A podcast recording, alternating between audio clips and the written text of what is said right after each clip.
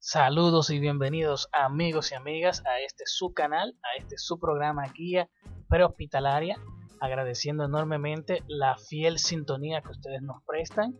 Recordarle como siempre suscribirse a este nuestro canal de YouTube, activar las notificaciones, darle like, compartir los videos, es importante y es de suma importancia para cada uno de nosotros. También que visiten nuestro website www.guiaprohospitalaria.com, allí vivimos colocando informaciones recientes y de actualidad en todo lo que tiene que ver con el sector salud y con toda la que es la atención hospitalaria. Así que no dejen de visitarnos y gracias por su sintonía. En el día de hoy estaremos hablando sobre un importante tema que es el tema de la atención primaria en salud. Este es un tema fundamental es un tema olvidado por nuestra sociedad, olvidado por nuestro sector salud y olvidado por nuestras autoridades. En nuestro país tenemos lo que es la atención primaria en salud desde hace muchísimos años. Y es que nuestro país también entró al convenio de Alma Ata, donde se, se reunieron diferentes países para establecer lo que es la atención primaria en salud. Y nuestro país firmó el acuerdo, firmó el convenio para aplicar lo que es la atención primaria en salud. Y desde ese momento estamos dando pasos, pasos y pasos, pero no terminamos de avanzar en esta carrera sobre lo que es la atención primaria en salud y qué es la atención primaria en salud. Como bien lo describe el título, atención, asistencia primaria de primer nivel, de primer lugar, en salud. En salud, en beneficio de la población y todo lo que contempla lo que es la definición de salud, como ustedes ya saben. Entonces, teniendo este tema claro, tenemos que mencionar qué hace la atención primaria en salud. La atención primaria en salud viene a cubrir las necesidades de las comunidades.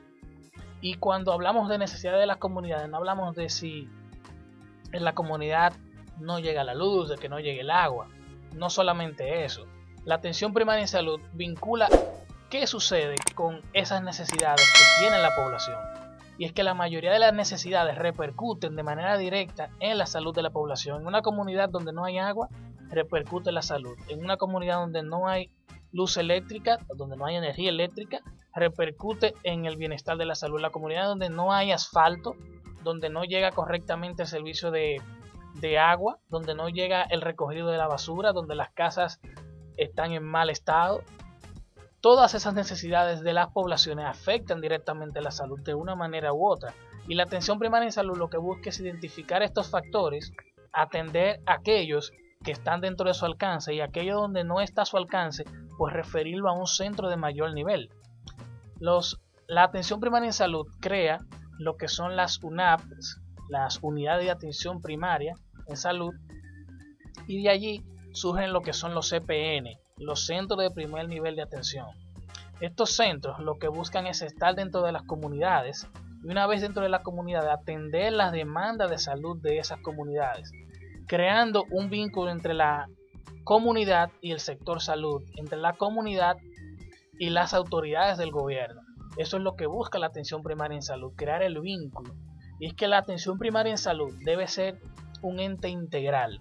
Cuando hablamos de un ente integral es que debe mirar todos los factores que inciden en la comunidad, todas las necesidades que hay en ellas, identificar las que están a su alcance y darle atención directa a aquellas que sí tienen posibilidades. Como muchos de ustedes conocen, los centros de primer nivel están principalmente en las comunidades más distantes al casco urbano, a donde hay una, un centro de mayor nivel. Y estos centros de primer nivel buscan atender a la población de esa comunidad, atender las enfermedades crónicas principalmente, darle asistencia directa y aquellas situaciones que no pueden ser resueltas, entonces referirla a un centro de mayor nivel. Pero ¿qué sucede?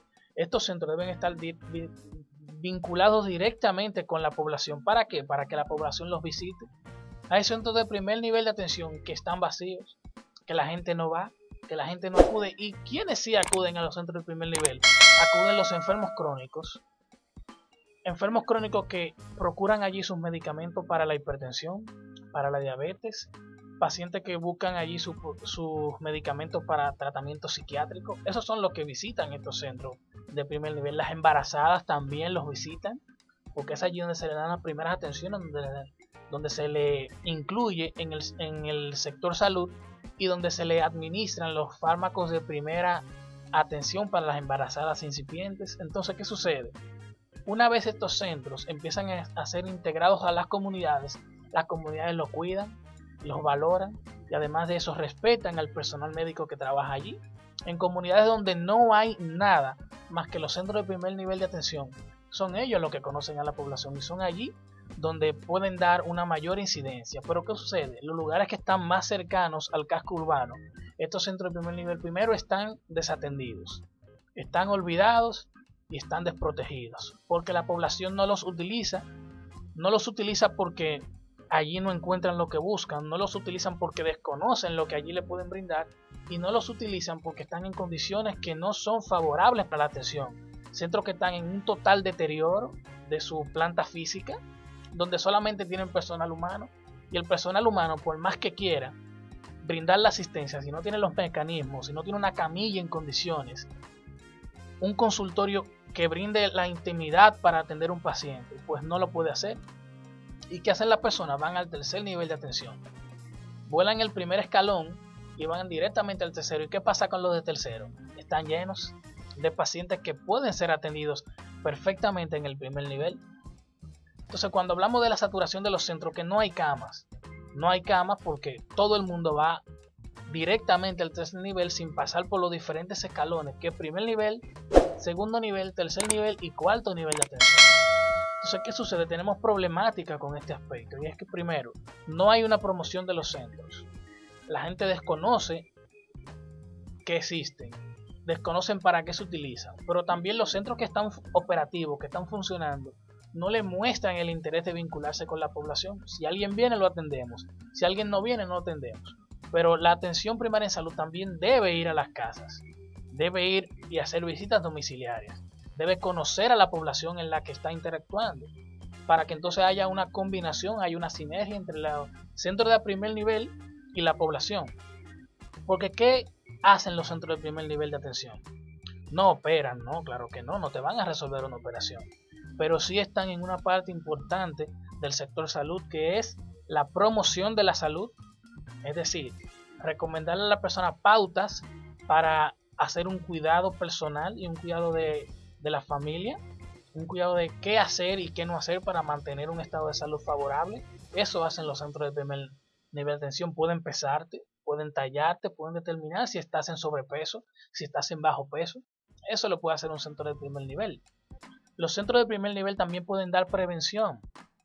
Todo el tiempo, nada más no es COVID, señores, nada más no es COVID. Tenemos otras enfermedades que siguen latentes en la población y que se han olvidado. La hipertensión arterial, la obesidad, tenemos dengue, seguimos teniendo dengue, tenemos siguiendo chikungunya, tenemos siguiendo todas las enfermedades que tenemos durante el año, las seguimos teniendo aún en esta situación de pandemia y los centros de primer nivel pueden darle atención a esas enfermedades, pueden dar prevención a esas enfermedades. Cloro untado tanque tapado es una estrategia de primer nivel que se ha olvidado. Ya nadie lo aplica. Entonces estos centros de primer nivel tienen la oportunidad de incentivar la prevención en salud. También tienen la finalidad de aplicar tratamientos médicos, claro que sí. Las enfermedades crónicas como la hipertensión, la diabetes, pueden ser atendidas en los centros de primer nivel. Los centros de primer nivel son suplidos con medicamentos para atender estas enfermedades crónicas de manera gratuita. Y si esa persona tiene una situación incapacitante, el médico puede ir desde su consultorio hasta la vivienda y suministrar estos medicamentos y perfectamente esa persona se mantiene en su domicilio, se mantiene en su centro de primer nivel sin tener que llegar a un segundo y a un tercero que ahora mismo están supliendo las necesidades de la población y los centros de primer nivel están vacíos literalmente. Entonces, aparte del tratamiento, pueden brindar rehabilitación. Los centros de primer nivel tienen las condiciones y tienen dentro de su catálogo de servicios la rehabilitación de enfermedades y de condiciones físicas. También tienen la intención de dar brindados y cuidados paliativos a estos enfermos crónicos, enfermos terminales. Los centros de primer nivel tienen las condiciones, tienen las herramientas, tienen los medicamentos, tienen el personal humano sobre todo para brindar este tipo de, atención, que es muy demandada por la población y que aquellas personas que ahora mismo están en sus hogares temiendo ir a centros, de, a centros grandes, hospitales grandes, porque dicen, allí me puedo contagiar de COVID, pero tienen los centros de primer nivel en tus comunidades, visítalo,